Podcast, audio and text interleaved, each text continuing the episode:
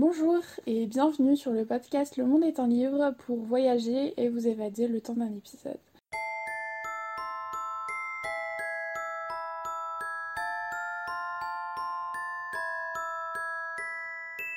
Dans le précédent épisode, je vous ai parlé des vies qui croisent la nôtre à un moment donné et qui lui fait prendre une direction particulière. Aujourd'hui, nous allons parler de voyage et plus précisément du voyage solitaire. Je sais que c'est une pratique qui fait rêver beaucoup et qui en effraie d'autres. Je vous comprends puisque j'étais pareil et je le suis encore un petit peu en quelque sorte.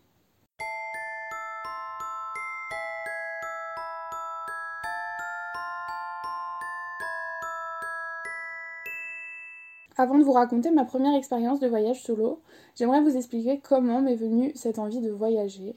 En fait, je suis depuis toujours attirée par le voyage. C'est une façon pour moi de découvrir de nouvelles cultures, d'apprendre plein de choses et de rencontrer de nouvelles personnes. Le voyage est une ouverture sur le monde qui nous entoure, une ouverture physique mais aussi d'esprit.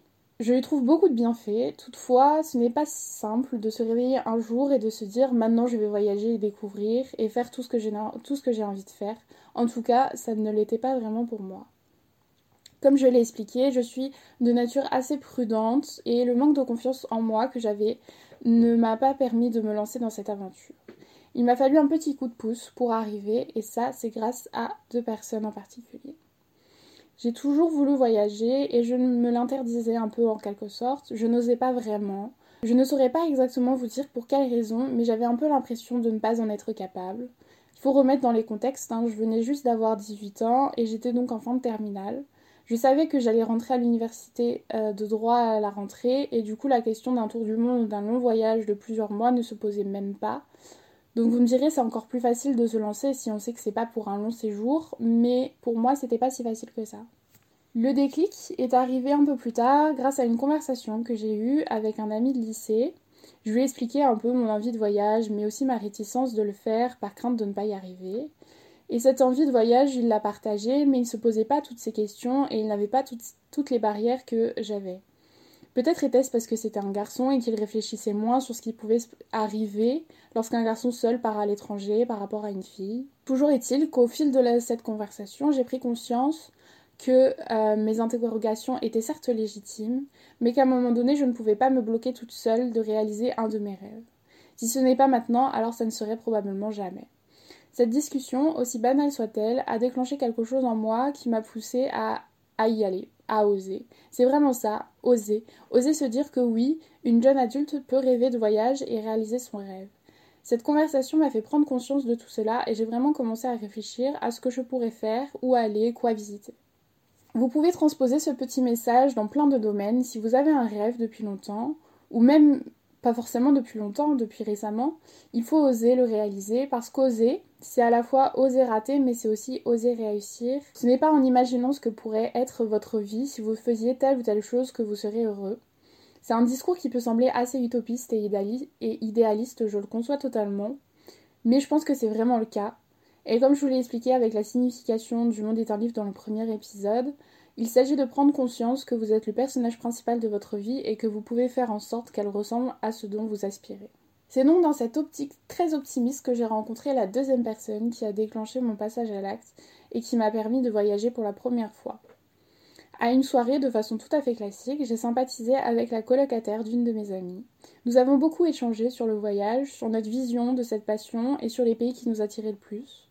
Il s'est avéré que nous étions toutes les deux fortement attirées par les pays nordiques, je ne sais plus exactement comment cela s'est fait, mais en fait, en quelques mois, on avait réservé nos billets d'avion et on s'envolait pour Copenhague, au Danemark. Et puis euh, nous sommes partis. Ce fut le premier voyage sans ma famille, le premier de notre duo qui comptabilise trois voyages, puisque ensuite se sont rajoutés Prague et Berlin.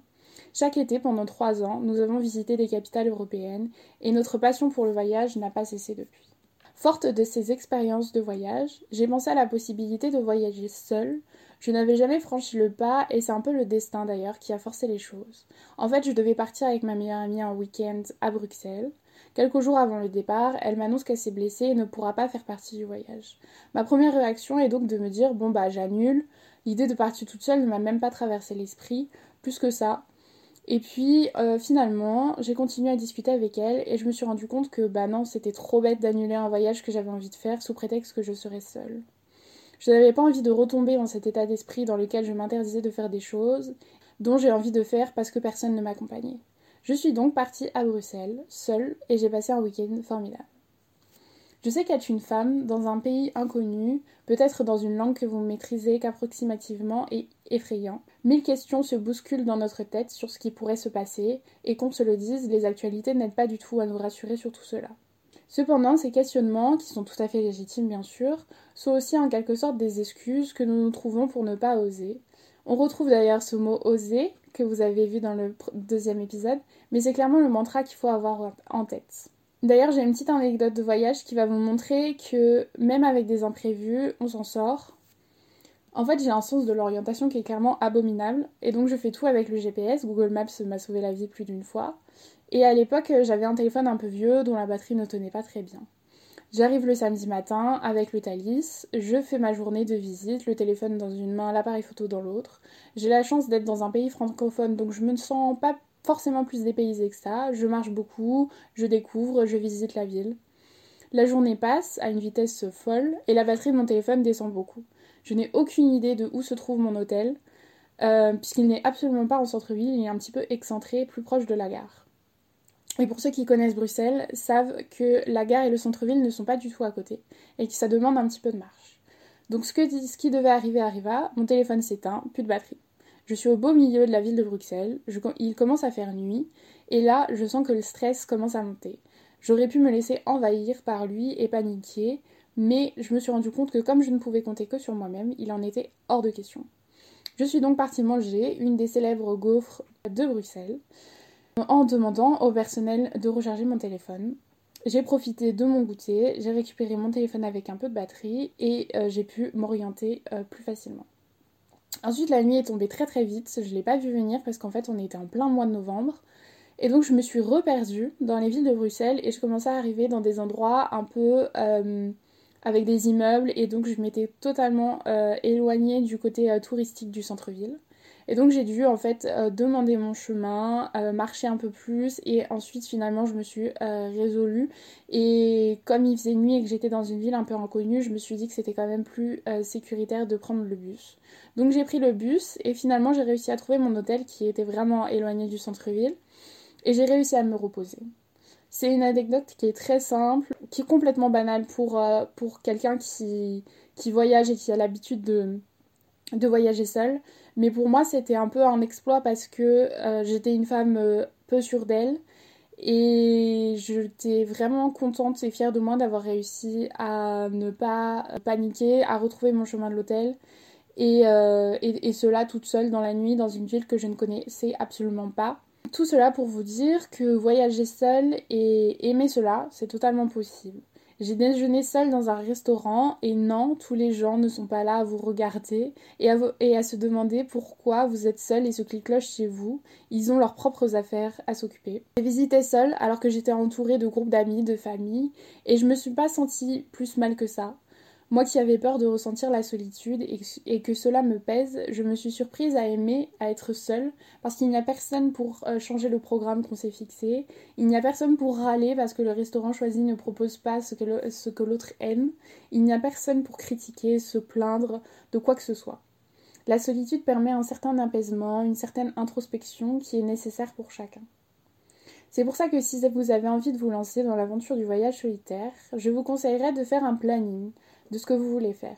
Des journées chargées évite de trop penser et de ressentir la solitude. Ne vous sentez pas obligé de partir longtemps, un week-end, euh, quelques jours, ça peut suffire largement. Vous n'êtes pas du tout obligé aussi de vous attabler dans un restaurant avec une chaise vide en face de vous.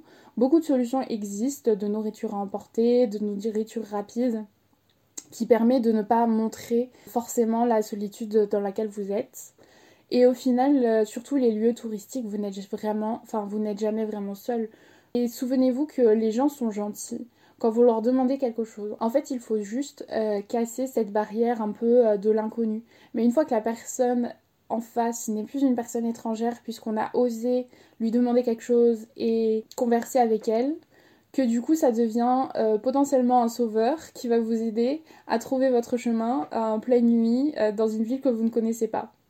Et donc en fait, il faut vraiment que vous osiez aller vers les gens, aller vers les locaux. Ils, sont vraiment bienveillants. Tout ça pour dire que faites-vous confiance et osez. C'est vraiment le mantra que vous devez avoir en tête pour voyager, que vous soyez seul ou pas, euh, que ça soit un rêve de voyage ou autre chose. Vraiment faites-vous confiance et osez le faire, osez réussir et osez montrer aux autres que vous en êtes capable. Voilà, J'espère que cet épisode vous aura aidé à vous lancer dans l'aventure magnifique qu'est le voyage et à réaliser quelque chose pour lequel vous vous bloquez vous-même depuis pas mal de temps. N'hésitez pas à partager tout cela avec moi en commentaire ou sur Instagram et à me dire quelle est la destination qui vous semble bien pour commencer à voyager. Moi je vous dis, je suis partie dans un pays francophone, ça me rassurait parce que je ne suis pas euh, très euh, à l'aise en anglais mais ça peut être totalement une autre destination. Donc euh, je suis curieuse de savoir vers quel pays vous iriez si vous deviez euh, entamer un voyage seul. Je vous remercie d'avoir écouté cet épisode du podcast Du Monde est un livre et vous souhaite de beaux voyages réels et imaginaires à travers le monde.